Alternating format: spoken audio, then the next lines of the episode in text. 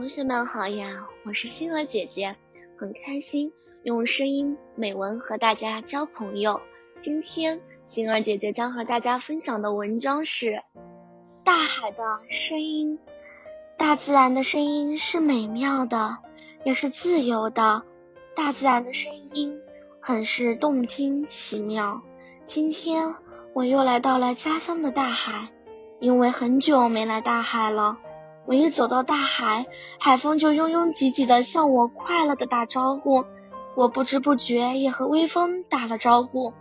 我在远远就听见了那害羞的小蟹脚步声，哒哒哒哒，那么有节奏的脚步啊！我一走过去，他们就大喊：“有人来了，有人来了，大家快闪！”他们吱的一声，全部钻进了他们挖的小洞里。我热了一下身。一闪，闪到了海里。海水用警告的语气跟我说：“别把我吞到肚子里。”忽然，一阵浪花向我冲来，他凶狠狠地对我说：“我们打一架吧，接招！”在我没反应过来时，他就淹盖了我的头，害我噎下了几口海水。海水在我的肚子里喊：“放我出去，放我出去！”又来了一阵浪花，这次我英勇地站了起来，迎接挑战。